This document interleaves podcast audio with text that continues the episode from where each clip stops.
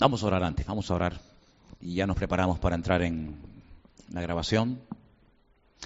Señor, te damos gracias por este privilegio que nos das de poder estar aquí. Queremos abrir tu palabra y aprender de ella y que tú nos hables y nos ministres y que podamos, Señor, captar tu voz y el mensaje que tú tienes para nosotros en el día de hoy. Te damos gracias, Señor, porque sabemos que tú siempre hablas a través de tu palabra y pedimos que seamos buena tierra en el día de hoy y que esta palabra, esta enseñanza sea de provecho y para fortalecer nuestra fe y para que podamos conocerte y servirte cada día mejor, con más ganas, con más entusiasmo y con más fervor, Señor. Nos ponemos en tus manos, pedimos tu bendición para este mensaje, los que, lo, que yo como lo voy a dar y los que lo van a recibir, que podamos disfrutar de él y sobre todo ponerlo en práctica, en el nombre bendito de Jesús. Amén. Para situarnos un poquito, eh, en la iglesia de Corinto, como ustedes saben, se presentó una situación muy desagradable, una situación grave.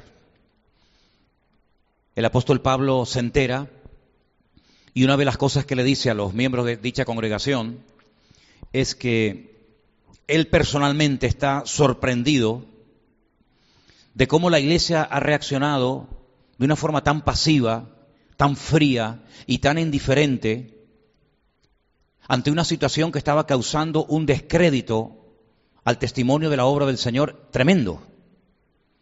El apóstol Pablo llega a decir que ni en el mundo, ni entre los gentiles pasaban esas cosas. Sabemos que la ciudad de Corinto y el mundo antiguo siempre tuvo problemas con el, con el tema de la sexología. Con el tema del sexo siempre el mundo fue un auténtico desastre y la, iglesia, y la ciudad de Corinto más todavía. La promiscuidad sexual estaba al orden del día. La homosexualidad, el lesbianismo, la zoofilia, etcétera, etcétera. Y claro, quieras que no, el lugar donde uno se ha criado, donde uno ha nacido, ejerce una influencia tremenda sobre nuestras vidas. Y el apóstol Pablo emplea una expresión que dice, ustedes tenían que haberse lamentado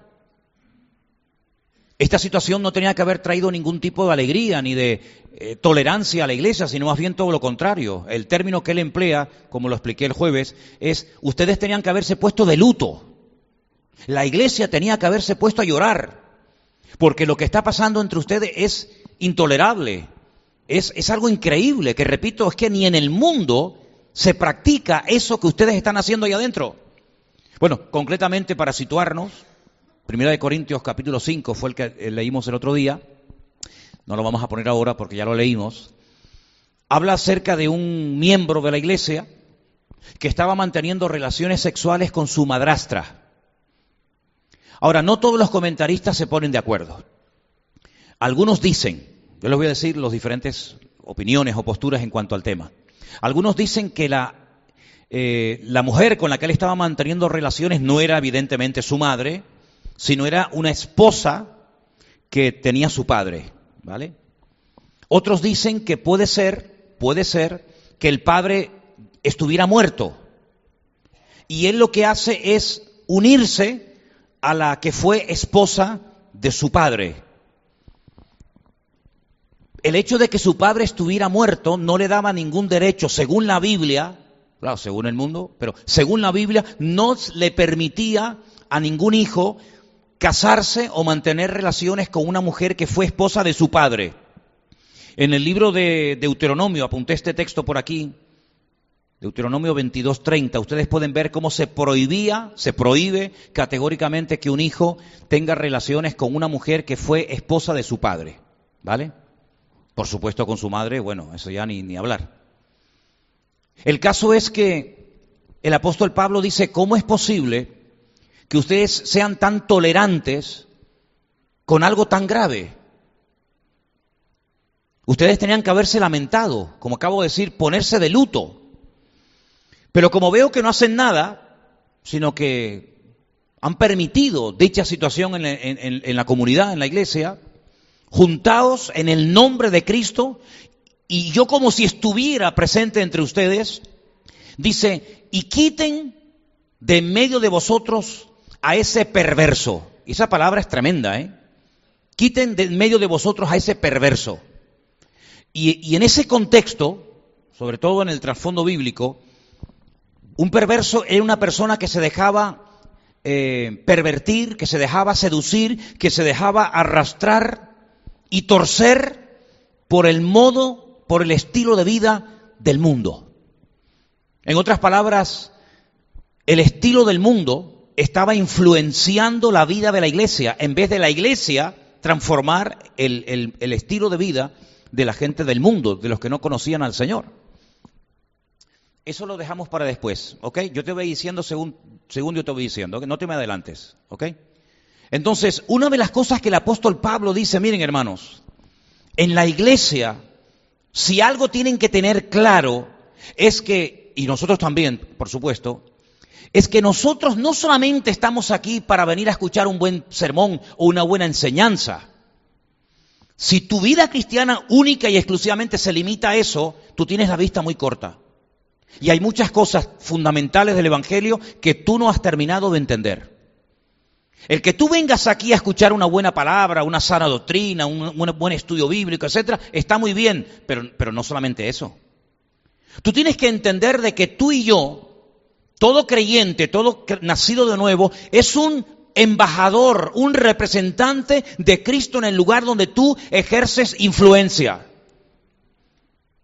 Tú vives en una zona donde tienes conocidos, tienes amistades, tienes familia, tienes compañeros de trabajo, tienes personas que te conocen, y tú puedes ser que seas el único punto de referencia del Evangelio y de la luz del Evangelio en ese sector, en ese lugar. Por lo tanto, cuídate mucho de la forma como estás viviendo, porque por culpa de un mal testimonio que pueda dar en un momento determinado un hermano de una iglesia, sea de esta o de cualquier otra, puede ser que la gente inconversa que no conocen al Señor saquen conclusiones equivocadas y metan en el saco y metan en la lata a todo el mundo y digan eso de que, bueno, ahí son todos iguales. Una de las grandes preocupaciones que tenía el apóstol Pablo, padre y fundador de la obra, es que ese concepto de que todos son iguales llegara a la calle. Y Pablo no había estado allí durante un tiempo de su vida ministrando a aquella iglesia de aquellos hermanos para que al final uno tirara por tierra la obra de años. Porque ustedes saben que edificar cuesta mucho y lleva años edificar. Pero destruir y tirar por tierra el, buen nombre y, el buen honor del Evangelio, en minutos se puede echar por tierra el trabajo de años. Y entonces Pablo lo que dice es, miren hermanos, y ahora sí vamos a poner 2 de Corintios 13, versículo 5. Pablo dice que los creyentes, y es una cosa que yo muchas veces veo y observo que hay muchos creyentes que no lo hacen, cuando es bíblico hacerlo, y cuando es necesario hacerlo también de vez en cuando. Y emplea dos palabras muy interesantes, y esto es lo que llamamos a llamar autocrítica. Criticarnos, juzgarnos, analizarnos a nosotros mismos. Dice el texto, examinaos a vosotros mismos si estáis en la fe. Es interesante eso, ¿eh? Examínate a ver si tu conducta, tu comportamiento, tu estilo de vida indica que estás en la fe. Ahora, no se refiere, como vimos en aquel retiro que lo titulamos o lo llamamos fortaleciendo la fe. No se refiere al hecho de si tienes o no tienes fe en el Señor, porque se sobreentiende que tienes fe en el Señor, sino cuando dice examinaos a vosotros mismos si estáis en la fe, se refiere a que la fe tiene que manifestarse por nuestro estilo de vida. Es más, nuestro estilo de vida, escúchalo bien por favor, refleja nuestro, nuestra relación con Dios o nuestra no relación con Dios. Es decir, la forma como tú hablas, cómo te comportas, cómo vistes incluso, fíjate lo que te digo, la forma como reaccionas, la forma como tú vives realmente, no dentro de la iglesia, no dentro de estas cuatro paredes, sino fuera cuando nadie te observa, cuando nadie te mira. Es ahí donde tú te demuestras a ti mismo si estás o no estás verdaderamente en Cristo, en la fe. Y por eso Pablo dice, examinaos a vosotros mismos para ver si estáis en la fe. Probaos a vosotros mismos. ¿O no os conocéis a vosotros mismos que Jesucristo está en vosotros, a menos que estéis reprobados? Hay dos palabras muy interesantes en ese texto, examinaos y probaos. Eso es lo que se llama autocrítica. Decir, oye, Vamos a ver. Es que mi vida cristiana no, no es simple, simplemente el venir aquí y estar aquí, ¿cuánto? Hora y media, dos horas o lo que sea. Sino que mi relación con Dios tiene que traspasar las puertas de este, de este salón. Y es allá afuera, cuando nadie me ve, cuando estoy fuera de, digamos, de la jurisdicción, por decirlo de alguna manera, de la iglesia, fuera del ambiente de los hermanos, es donde tú te tienes que probar y te tienes que examinar a ti mismo, a ver cómo hablas cuando estás entre los inconversos. A ver cuáles son tus chistes, tus comentarios, tus temas de conversación. ¿Eres igual aquí que afuera? Bueno, tú lo sabrás. Yo me alegro mucho de que hay un personaje en la Biblia que le llamó mucho la atención al Señor. Y es un tal Natanael. Dice que cuando vino caminando hacia el Señor, el Señor se le queda mirando y le dice a los que estaban en aquel momento con él, le dice, he aquí un verdadero israelita, en el cual no hay engaño. Y Natanael se le queda mirando y le dice, pero Señor, nosotros nunca nos hemos visto. Es la primera vez que nos encontramos y el Señor dijo, yo te vi a ti cuando estabas debajo de la higuera. Ahora yo sinceramente no sé lo que hacía Natanael debajo de aquella higuera. No lo sé, porque el Señor no lo dice. ¿Y cómo lo voy a saber yo? Pero lo que está bien claro es que el Señor sabía cómo era Natanael en la intimidad. Y por eso dice públicamente, este es un verdadero israelita.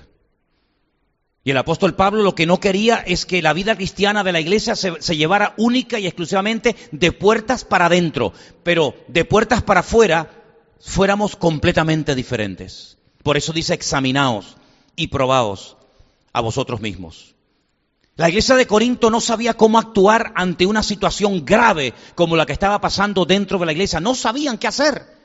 Y entonces lo que hacían es no hacer nada.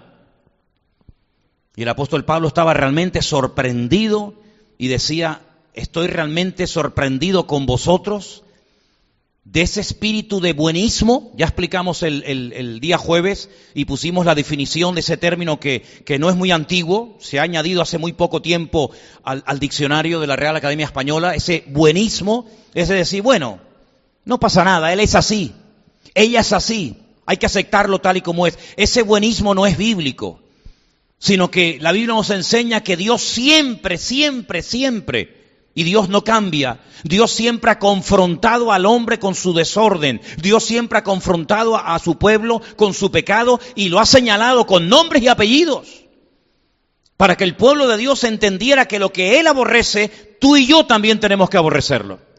Y lo que Él ama, tú y yo también tenemos que amarlo. Y lo que Él apoya y respalda, tú y yo tenemos el deber y la obligación también de avalar y respaldar. Yo te recuerdo que en el jardín del Edén fue Dios, no fue el diablo, ¿eh? Fue Dios el que dijo, fuera, fuera. Y cuando se arrepintieron y cuando se vistieron y cuando reconocieron su pecado y comenzaron a, a matar animales, como había dicho el Señor, el Señor nos dijo, bueno, ahora pueden entrar otra vez. Nunca más Adán y Eva volvieron al jardín del Edén. Nunca más. Incluso dice que puso ángeles con espadas en sus manos para que nunca más el hombre y la mujer volvieran. Porque hay cosas que cuando uno peca se pierden y a veces no se vuelven a recuperar nunca. Y una de las cosas que es muy difícil recuperar con el paso del tiempo, no digo que sea imposible, pero es muy difícil volver a recuperar, es la confianza. Porque Dios sabe y conoce tu corazón, pero hay gente que ni perdona ni olvida. Y sobre todo el mundo. Yo te recuerdo que fue Dios el que mandó el diluvio desde su presencia a la, humanidad, ¿o no? No fue el diablo, no fueron los demonios que quisieron arrasar con la raza humana, no, fue Dios el que mandó el diluvio. Claro, ya a través de la, de la, de la, de la vida de Noé estuvo advirtiendo durante más de 100 años, arrepiéntanse, prepárense, que viene un diluvio. No hacen caso, se acabó.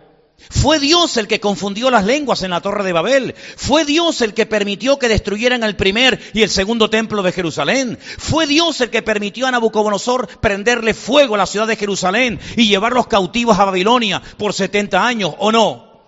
Fue Dios el que le dijo a Josué la razón por la cual habéis hecho hoy el ridículo y el enemigo se ha cebado con vosotros y habéis perdido la guerra en Jai es porque hay pecado entre vosotros.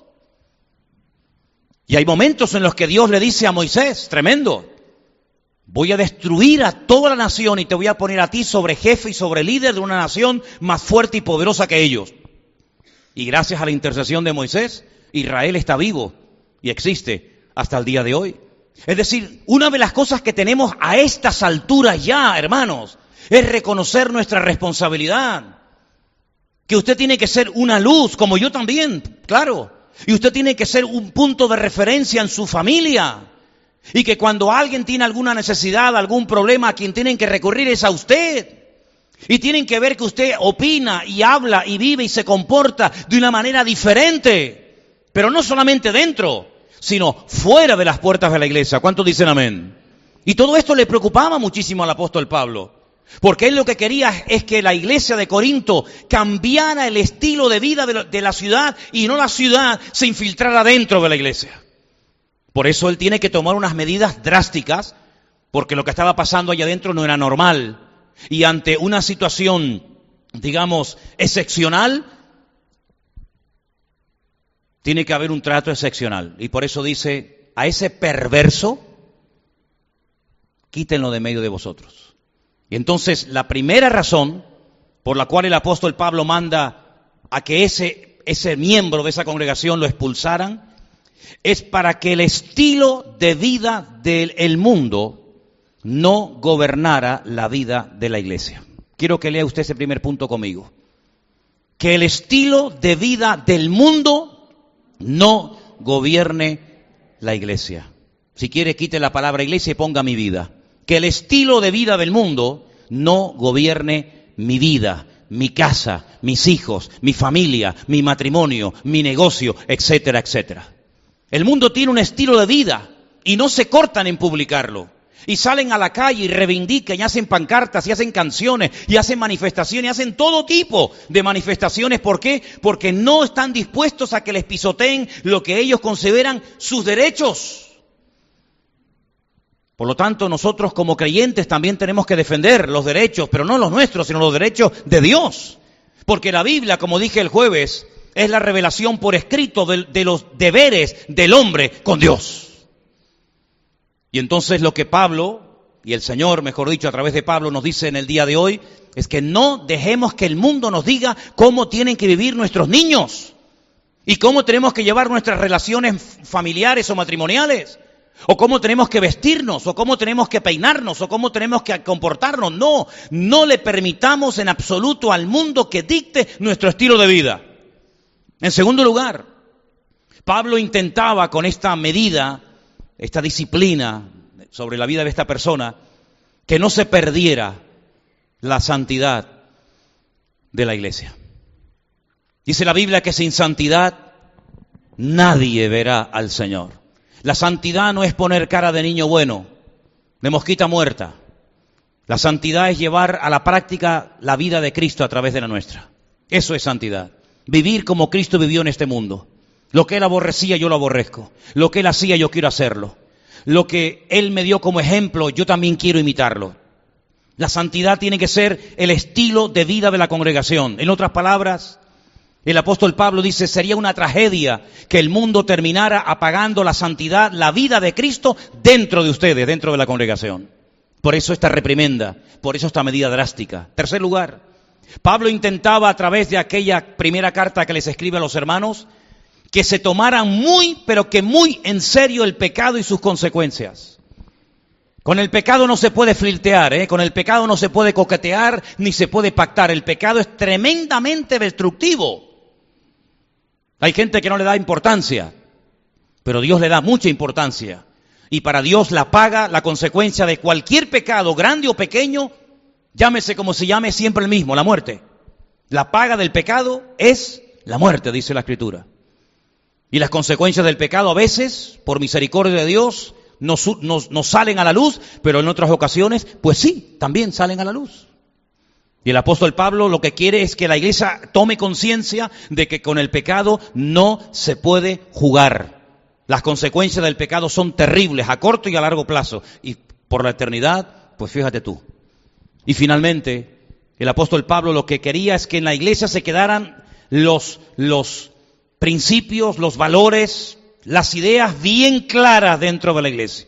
Los miembros de la iglesia de Corinto y los de Vida Nueva también deben tener claras sus convicciones. ¿Dónde están basadas nuestras convicciones? ¿Cuál es, ¿Cuál es, la base? ¿Cuál es el fundamento sobre el cual decidimos ser así o ser asado? ¿Hacer esto o, o hacer lo otro? La Biblia, la palabra de Dios. Cristo es el fundamento y su palabra es lo que le da consistencia a nuestra vida. ¿Cuántos dicen amén? Claro, puede parecer para los hermanos inmaduros, para la gente que todo lo llena con ese buenismo ridículo y absurdo que no cambia a nadie, le pudo parecer a más de a uno que Pablo se pasó, llamando perverso a este hermano, a este creyente de la iglesia, pero encima diciéndole a toda la iglesia que lo expulsaran, que lo echaran fuera de la iglesia. Sin embargo, en 2 de Corintios capítulo 2, porción que se ha leído en esta tarde, y espero que hayan prestado atención a ella, lo que Pablo les pide que haga a la iglesia de Corinto trajo unos cambios tremendos y todos muy buenos.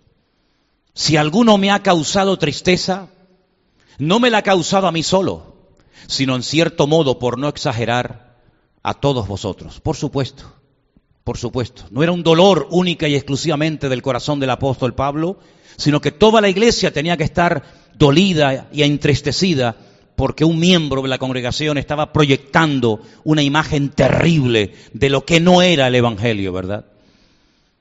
Le basta a tal persona esta reprensión hecha por muchos, se refiere al fornicario de Corinto, capítulo 5 de Primera de Corintios.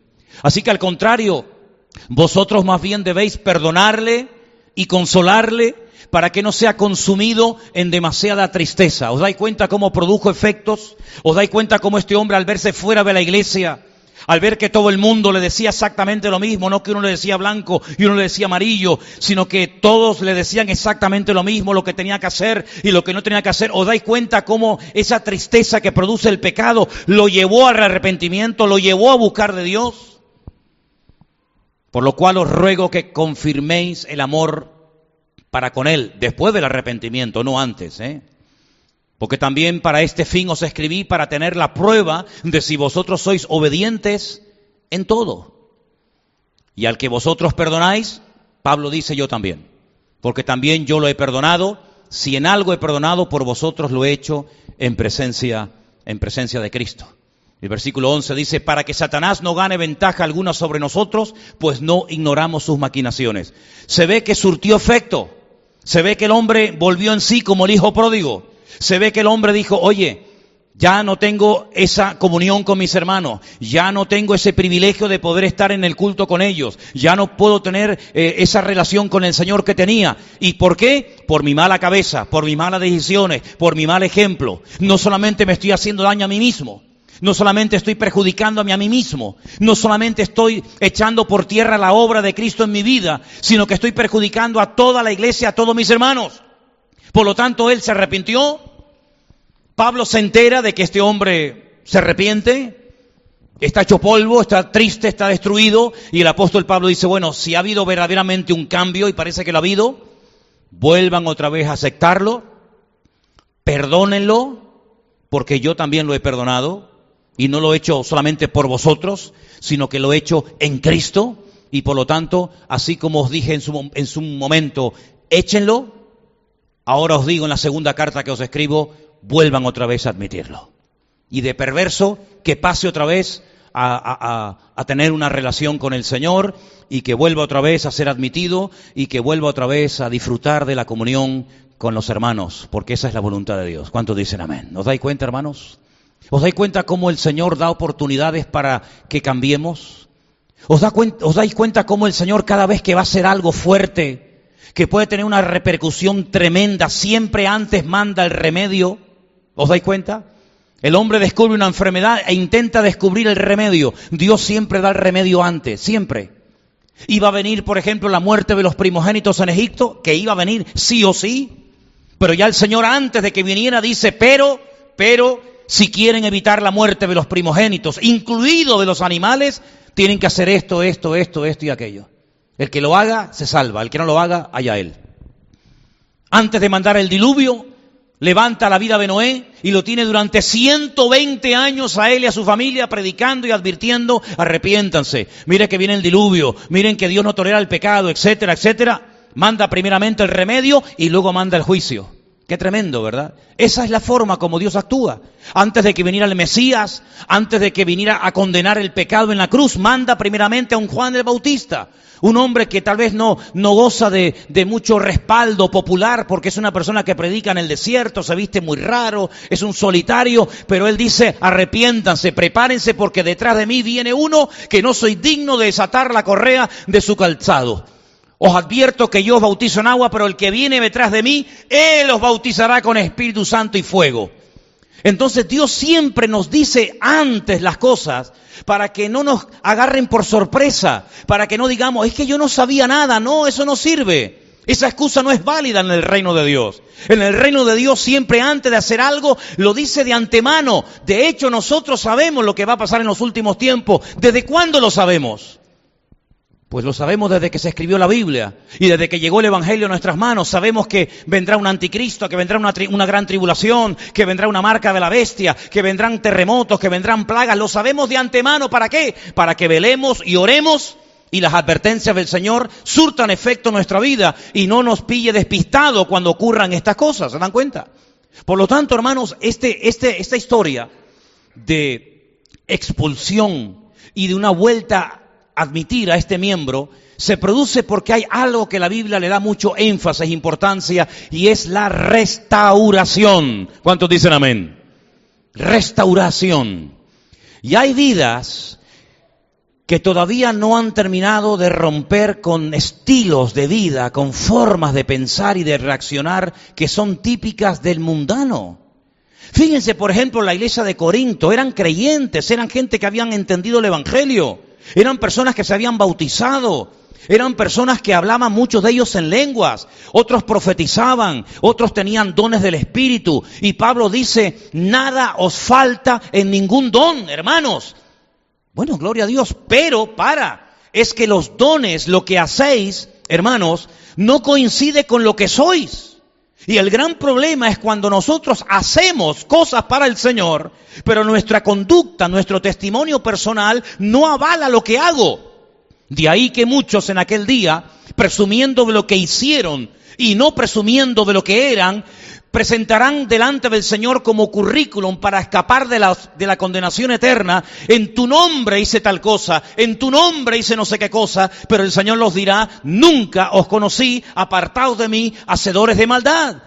Luego existe la posibilidad de que tu vida sea una vida continuamente de hacer y hacer y hacer y hacer cosas impactantes de cara a la galería, como sanar enfermos, como echar fuera demonios, etcétera, etcétera. Pero delante de Dios lo que haces no anula lo que eres, es más bien todo lo contrario.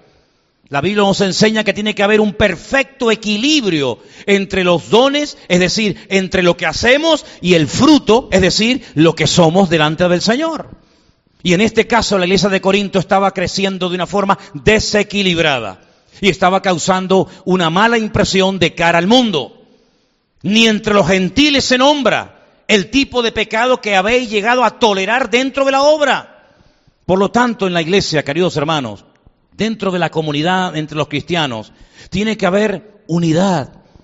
Pero unidad no porque nos llevamos bien y porque todos creemos lo mismo, sino una unidad del espíritu que nos permite aceptar lo que Dios nos tenga que decir, aunque nos duela, ¿sí o no?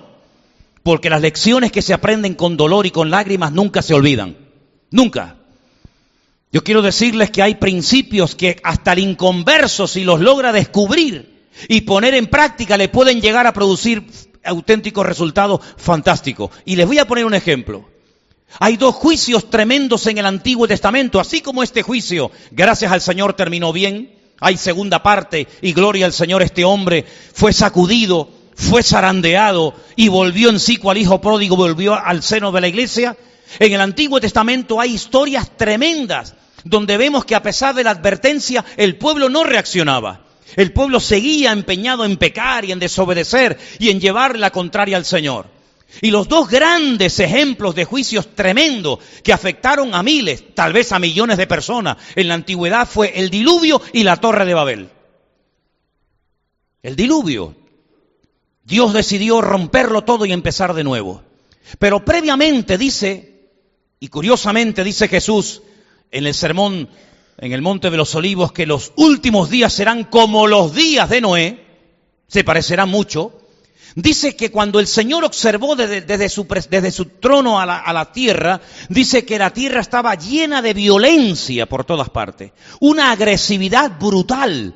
Todos se mataban y se peleaban unos contra otros, no había unidad. Era una guerra entre familias, entre amigos, entre vecinos. Y el Señor dijo, es mejor romperlo todo y empezar de cero. Tiempo más tarde, cuando aparentemente la humanidad tenía que haber aprendido, pero parece que el hombre siempre vuelve a tropezar en la misma piedra. Ya pasó cuando terminó la Primera Guerra Mundial, que los psicólogos y expertos de la época, ¿verdad? Los estadistas de la época dijeron, ahora el hombre ha aprendido por fin el hombre ha aprendido, después de una guerra mundial, que en una guerra nadie gana, sino que todos pierden. Por lo tanto, estamos seguros, y se escribió en los diarios de la época, de que las naciones europeas por lo menos aprendieron la lección de que nunca más tenían que enfrentarse la una contra la otra. Ya veo que aprendieron, ¿eh? Lo aprendieron, pero que muy bien, porque no pasó muchos años y empezó una segunda guerra mundial aún peor y más bárbara y terrible que la primera. Y es que el hombre no termina de aprender. Pero con el diluvio, el hombre aprendió algo cuando comenzó a reproducirse la humanidad, cuando comenzaron a salir otra vez por todas partes de la tierra. Dice que se unieron. Y se unieron lamentablemente para lo malo, pero se unieron. Descubrieron el principio, el poder tremendo de la unidad. Y dice que eran una sola lengua, eran una sola carne, con un solo objetivo, con un mismo sentir, con un mismo propósito, desafiar al mismísimo Dios, construir una torre que llegara a la misma presencia del Señor y una vez que llegaran y cumplieran con su objetivo, le podrían decir a Dios y presumir, hemos llegado a tu presencia a nuestra manera y no como tú nos dijiste. Dios no los destruye. Podía haberlo hecho otra vez. Ya lo había hecho una vez con, con la generación del diluvio, que los destruyó a todos y empezó la humanidad con ocho. Pero en esta ocasión no lo hace. ¿Por qué no lo hace? ¿Ha menguado su poder? ¿Es que ya es más tolerante y flexible al pecado de la humanidad? No, sino que la humanidad está unida para lo malo, pero al fin y al cabo unida. Y en base a ese principio elemental poderoso de la unidad, Dios no los destruye, sino que simplemente los dispersa, pero no los destruye porque la unidad lo que hace es que impide la destrucción. Es interesantísimo ver cómo en el día de hoy una de las cosas que el diablo intenta hacer es pelear y enfrentar a los hermanos unos contra otros porque el diablo sabe perfectamente que en la unidad está la fuerza. ¿Cuántos dicen amén? Mirad cuán bueno y cuán delicioso es habitar los hermanos juntos en armonía porque allí envía el Señor bendición y vida eterna. No hace falta traer a un famoso predicador de sabe Dios dónde. No hace falta hacer un espectáculo. No hace falta hacer nada extraño simplemente con el hecho de que estén juntos en armonía, allí hay bendición y vida eterna, dice la Escritura. Y ahora Pablo lo que está tratando de demostrarle a la iglesia de Corinto, y creo que también a nosotros en el día de hoy, es que uno solo puede contaminar a toda una iglesia. Y Pablo utiliza un elemento muy conocido, tanto en aquella época como hoy en día, como es la levadura. ¿Quién no conoce la levadura? ¿Quién no conoce lo que hace, el efecto que produce ese polvito, ¿no? Eso que apenas se nota, pero ¿cómo puede cambiar todo de un momento a otro algo tan insignificante como es la levadura? Pablo dice que un poco de levadura leuda toda la masa. Pero la levadura no es instantánea. La levadura lleva un tiempo hay que esperar, pero como a la levadura le des tiempo, ya no para, ¿eh? Como a la levadura le des el tiempo que necesita para fermentar, se dice. Eso es imparable, eso es un proceso que no, es un proceso irreversible, ya no hay marcha atrás. Si le metes levadura y esperas el tiempo adecuado, eso crece sí o sí. De ahí que el Señor les dijera a los hijos de Israel antes de salir de la esclavitud en Egipto, durante una semana no coméis, no comáis nada con levadura, porque ellos no tenían que tener ni tiempo para que leudara, es decir, si quedáis en Egipto para que fermente el pan, puede ser que muchos de ustedes mueran. Por lo tanto, es mejor comer matzá, es decir, comer pan sin levadura, que disfrutar de pan con levadura, pero perder la oportunidad histórica de poder salir de la esclavitud y convertiros en un pueblo libre con un destino maravilloso como es la tierra prometida que fluye leche y. Así que es mejor, como dijo el Señor, más vale entrar tuerto, más vale entrar con una mano que perder la salvación por querer mantener cosas que no sirven para nada. Y Pablo utiliza el elemento de la levadura para decirle a los corintios hermanos, el pecado es como la levadura, que una vez que se mete, si no se interviene a tiempo, fermenta, se extiende por toda la congregación y lo que se podía haber arreglado hace un año, ahora es imposible porque tiene tantos tentáculos el pecado. Se ha esparramado, es una especie como de cáncer que se extiende. ¿Cómo se llama eso que se produce cuando esa, esa metástasis, ¿no? Ese crecimiento alocado de las células. Claro, tenemos que tener un número de células, pero cuando hay un crecimiento desproporcionado, anormal, se produce una metástasis que te lleva a la muerte, porque es un cáncer, amigo. Y el apóstol Pablo dice, el, el, pecado es como, como el cáncer, una vez que se extienda, no hay quien lo pare. Fíjate que el primer pecado que menciona el apóstol Pablo de la iglesia de Corinto son los celos. Después habla de murmuraciones. Después habla de divisiones. Después habla de grupitos, yo soy de Pablo, yo soy de Apolo. Y dice, bueno, parecen pecados, vamos a decir, normales, ¿no? Sí, sí, pero, pero fíjate que todo empezó con una actitud de celos entre hermanos y cuando vas avanzando y avanzando y avanzando en la epístola, llegas a un punto que te encuentras a un tipo en la iglesia que está manteniendo relaciones sexuales con su madrastra. Sí, ese no es el primer pecado que se menciona en la iglesia de Corinto. No, ese es el último. Por lo tanto, te das cuenta que el pecado fue a más. El pecado no fue a menos. Y es que el problema de fondo de la iglesia de Corinto, y es lo que yo no paro de darle vueltas y vueltas y vueltas, digo, ¿por qué esta persona es así? ¿Por qué esta otra persona actúa de esta forma o, o, cae en este pecado? Y yo he llegado a una conclusión y me vais a perdonar que yo ahora dé mi opinión personal. Yo creo que el gran problema base y fundamental de mucha gente es que no tienen relación con Dios. No tienen relación con Dios. Tienen relación con la iglesia, con los jóvenes, con los hermanos, con los cultos, pero no hay relación con Dios. Y al no haber relación con Dios, uno se convierte en un religioso donde eres capaz de creer, incluso hasta de debatir con un inconverso tu postura doctrinal, pero eso no significa de que tú en el fondo hayas nacido de nuevo y hayas entendido el Evangelio.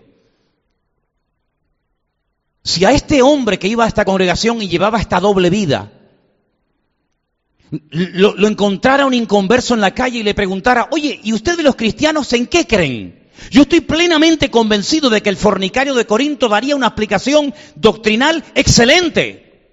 Y diría, nosotros éramos paganos, venimos de adorar a Afrodita, a, no sé, a Baal, a Milcón, o a, a, Baco, a Ceres, o sabe Dios quién. Pero ahora nos hemos convertido. ¿A quién nos habéis convertido? Nos hemos convertido al Mesías. ¿Qué Mesías? Y te hubiera explicado, mira, nació en Belén de Judea y murió en una cruz y resucitó al... Yo estoy convencido de que el fornicario de Corinto, como cualquier creyente de la iglesia, podía haberse posicionado ante cualquiera y podía haber defendido su fe sin ningún problema.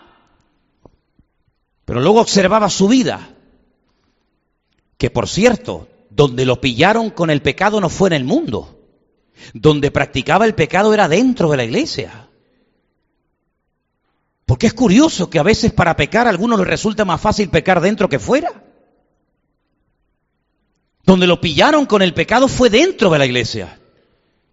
Y entonces te das cuenta cómo hay personas que pueden llegar a defender posturas doctrinales y discutir de que conversaciones de tipo teológicas o bíblicas pero eso no significa de que sean personas que tengan una relación genuina, profunda y directa con el Señor.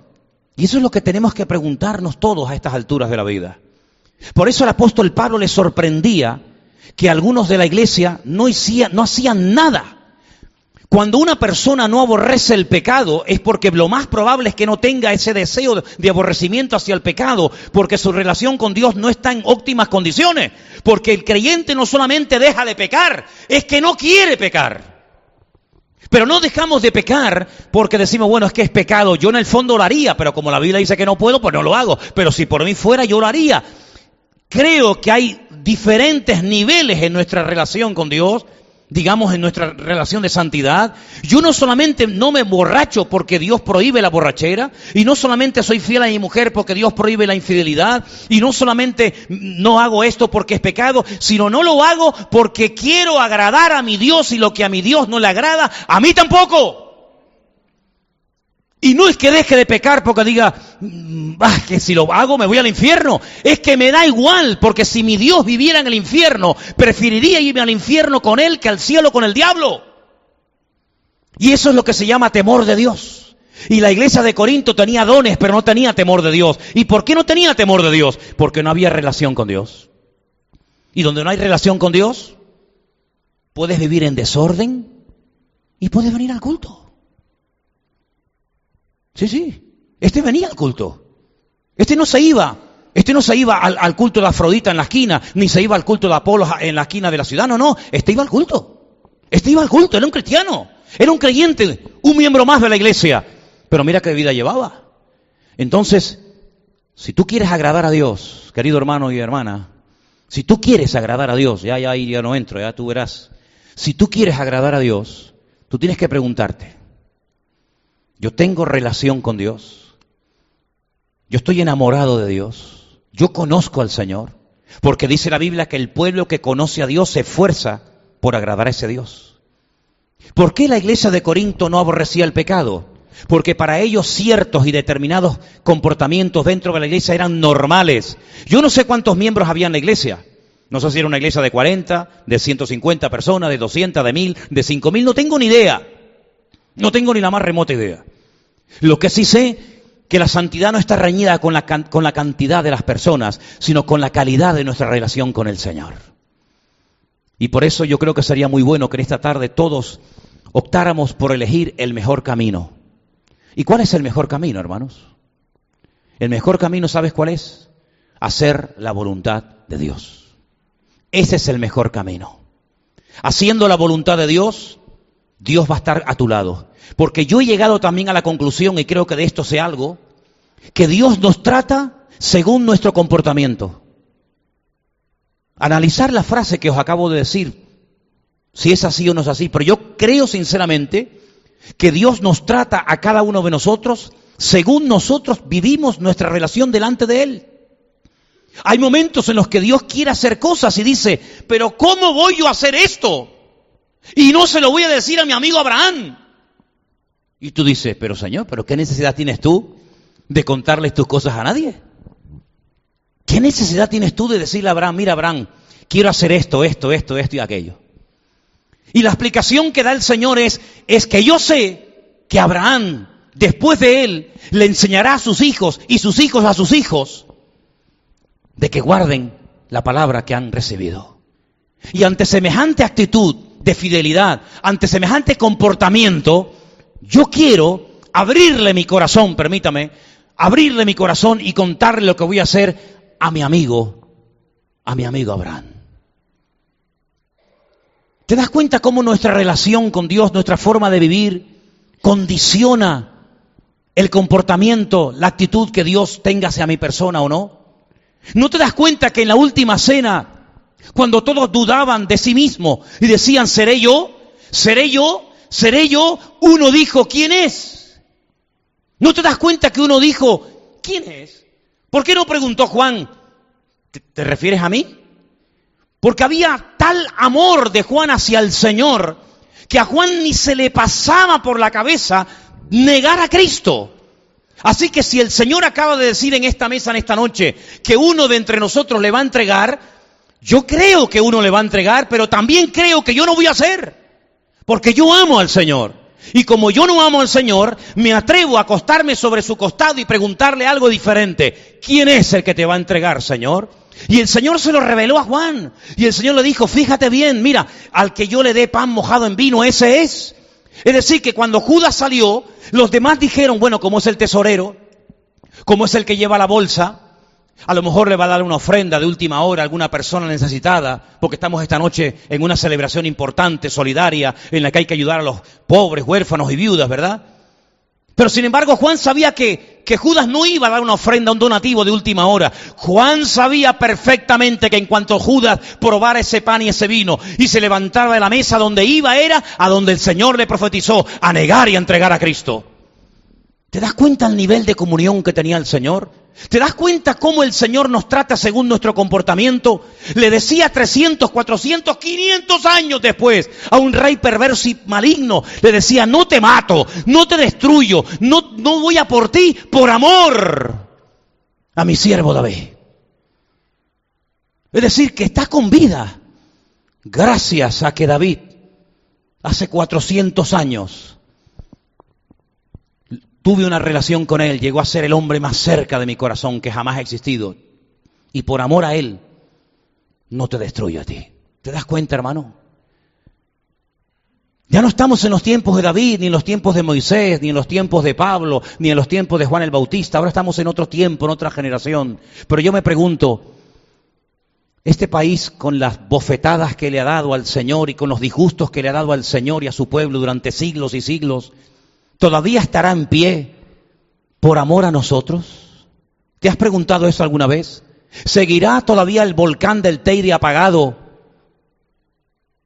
cuando podía explotar de un momento a otro? Y estoy seguro de que con los inútiles de políticos que tenemos, aquí no hay ningún plan de evacuación y moriríamos todos como ratas en media hora. Porque por el, desnivel de los barrancos la lava llegaría aquí en, menos de 40 minutos. ¿Será que todo eso está como dormido y calmado por la presencia de sus hijos en esta tierra? ¿Has pensado eso en alguna vez? ¿Será que todavía no ha venido la destrucción total y, el caos y el crack económico total frente a España? Porque todavía hay pueblo de Dios que ora y clama al Señor para que Dios tenga misericordia de esta tierra. Yo creo que sí. Yo creo que sí. Porque lo que me sorprende no es cuando vienen maremotos y tsunamis y terremotos y todo tipo de barbaridad. No me sorprenden que venga. Lo que siempre he dicho, lo que me sorprenden es que no venga más. Lo que me sorprenden es que Dios aguante tanto. Por eso, hermanos queridos, llévense esta lección esta tarde grabada en vuestros corazones y vuestras mentes. Un hombre, un hombre estaba perjudicando el crecimiento de toda una iglesia en una ciudad llamada Corinto. Así como hubo un hombre que hizo que mujeres quedaran viudas y niños quedaran huérfanos ese día en la ciudad de Jai porque tomó lo que no tenía que haber tomado, el fornicario de la iglesia de Corinto no iba a cambiar con el tiempo porque el tiempo a veces lo que hace es que perjudica más una situación como una enfermedad. Se tenía que tomar una medida drástica porque era un, era un caso excepcional y lo mejor que se podía hacer para el beneficio de él y para el beneficio de la obra es decir, fuera, no eres digno de estar en este lugar porque estás contaminando el cuerpo. Y dijo Pablo algo tremendo, entréguenselo a Satanás. Yo estoy seguro que en más de una congregación hoy en día a Pablo no lo invitarían, ¿eh? Estoy convencidísimo que estos que están todo el día con el amor, que aquí no hay amor, que no sé qué, estoy seguro que con Pablo se llevarían, pero que muy, muy, muy mal. Porque la contundencia con la que habla es la misma contundencia con la que Dios trata al pecado. Pero el objetivo cuál era? Que hubiera un cambio. ¿Y qué es lo que Dios pretende contigo y conmigo? Cambiarnos. Y por eso dice la Biblia que a veces Él nos disciplina, por eso a veces Él nos prueba. No es causa de gozo, aparentemente, es cierto, pero dice que después, después da fruto apacible para su gloria y para su honra. Así que este mensaje sobre el fornicario de Corinto que fue expulsado y luego vuelto a admitir en la iglesia, que es una lección y un botón de muestra de cómo por muy bajo que uno caiga, si verdaderamente hay un arrepentimiento, hay una restauración, pues que quede grabado en lo más profundo de nuestros corazones.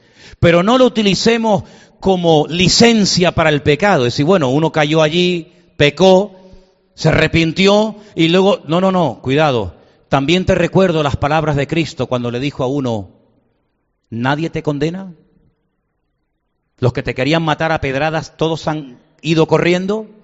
Si dice, pues vete y no peques más.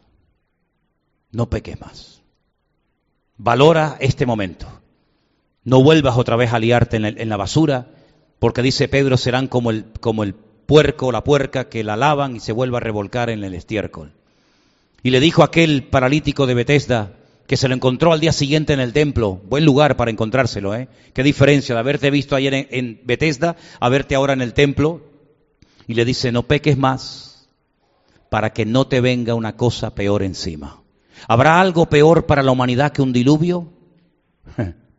¿Habrá algo peor que todos los juicios que Dios ha mandado a lo largo de la historia sobre Sodoma y Gomorra, sobre Egipto, sobre Roma y sobre Israel, ¿habrá algo peor que todo eso? Por supuesto que sí. Pero también hay algo mucho mejor. Si hay obediencia y si cogemos el camino correcto y, y nuestro comportamiento es un comportamiento alineado con la voluntad del Señor. No te la juegues, no estés tomándole el pelo a Dios. No vayas de santurrón cuando no eres santurrón. No vayas de mosquita muerta cuando no eres mosquita muerta. Realmente el pecado tiene que ser desmantelado desde sus raíces hasta su techo. El pecado tiene que ser destruido y arrancado de raíz de nuestra vida, porque va a ser la única manera de que reine y triunfe el poder de Dios en todos y en cada uno de nosotros todos los días. Amén, hermanos. Cierra tus ojos, vamos a orar. Ahí donde estás. Examínate. Mírate a ti mismo, haz autocrítica y pregúntate en esta tarde, aquí en este lugar, si estás bien firme en Cristo o no. Si tu vida pública y privada coinciden, si estás dispuesto a ser cambiado y tratado por el Señor. El problema en la vida de este hombre en Corinto no se solucionó con oración, no se solucionó con ayunos. Ayunemos por nuestro hermano que ha caído. Oremos por nuestro hermano que ha caído. No. La medicina depende de lo que tengas, sirve para una cosa o para otra. No vale una medicina para todo. Los tratamientos varían según las enfermedades e incluso hasta se ha llegado al punto, se quiere llegar al punto de tener una medicina personalizada, porque a lo mejor lo que le curó a uno le perjudica a otro, o viceversa. Tenemos un Dios personal que sabe cómo tratar la vida de cada uno de nosotros, que tal vez lo que se le dijo a una persona contigo no funcione, pero podemos tener la garantía y la seguridad de que Dios, nuestro Dios, sabe lo que tú y yo necesitamos. Lo importante es que hoy le digamos todos al Señor, yo quiero cambiar. Si es así, dígaselo. Yo quiero cambiar, Señor. Yo quiero que tú hagas una obra en mi vida. Yo quiero que arranques de mi vida al mundo, que saques de mí, de mi corazón a Egipto. El Señor le dijo a Israel, 40 años os he tenido en el desierto, saliste físicamente de Egipto, pero espiritualmente aún seguís allí. Os comportáis como los egipcios, habláis como los egipcios, os dejo unos días solos y volvéis otra vez a adorar lo que adoraban los egipcios. Estáis siempre mirando atrás, echando de menos la comida, echando de menos el pescado, echando de menos, echando de menos qué? Si erais esclavos, es que habéis olvidado de que erais esclavos. No erais príncipes, ni ricachones, ni terratenientes, erais pobres, ciegos, desnudos, miserables esclavos trabajando de sol a sol, pasando calor, pasando hambre, siendo humillados, vejados por la mano del faraón. ¿Cómo echáis de menos vuestra antigua vida de Egipto? ¿Y cuántas veces en el corazón de creyentes hay como una especie de división entre lo que quieren y lo que son? Por eso en esta tarde toma la determinación de escoger el buen camino. Y el buen camino es hacer la voluntad de Dios. Que no se haga nuestra voluntad, sino la suya. Haz tu voluntad en nosotros, Padre, así en el cielo como en la tierra. Que venga a nosotros tu reino. Que venga a nosotros tu reino. Que se haga tu voluntad en mi vida, como se hace tu voluntad en toda la creación y en todas partes. Renuncio a mi voluntad, dígaselo al Señor. Yo renuncio a mi propia voluntad, a mi ego, a mi orgullo, a mi soberbia, renuncio a todo eso. Tiene que haber una renuncia, un rechazo Renuncio a mi antigua vida, renuncio al engaño, renuncio a la mentira, renuncio al espíritu de idolatría, renuncio a la brujería, renuncio a la pornografía, renuncio a todo lo que no agrada a Dios, renuncio a todo eso y lo digo con mi boca para que quede bien claro y sellado en el mundo espiritual que quiero ir en serio con Dios. Quiero ir en serio con Dios. Y si vamos en serios con Dios, la bendición de Dios nos, alcanzará. Esa es la riqueza del hombre, no lo que tiene, lo que es. Y tú puedes salir esta tarde por ahí con tu mismo patrimonio, con tus mismas cosas, pero por dentro puedes marcharte enriquecido si permites que la bendición de Dios y la voluntad de Dios se cumpla en tu vida. Aleluya. Quiero que ahí donde estás sentado hables con Dios. Quiero que en esta tarde ahí donde estás sentado tú tengas una conversación íntima con el Señor. Conversación que nadie tiene que oír ni, ni meterse. Porque es algo entre tú y Él. Y en esa conversación, examínate y pruébate a ti mismo en esta tarde. Yo quiero que en esta tarde, ahí donde tú estás, le digas al Señor, estoy dispuesto a, aceptar cambios. Estoy dispuesto a aceptar cambios en mi vida. Estoy dispuesto a ser tratado por ti, Señor. Estoy dispuesto, Señor, a someterme a tu señorío. Estoy dispuesto a acatar tus órdenes, Señor, y tu voluntad en mi vida. Estoy dispuesto, Señor, estoy dispuesto, Señor. Estoy dispuesto a renunciar a lo que no te agrada, a dejar a un lado lo que he hecho durante años y años. Pero sé que no te agrada, Señor Jesús.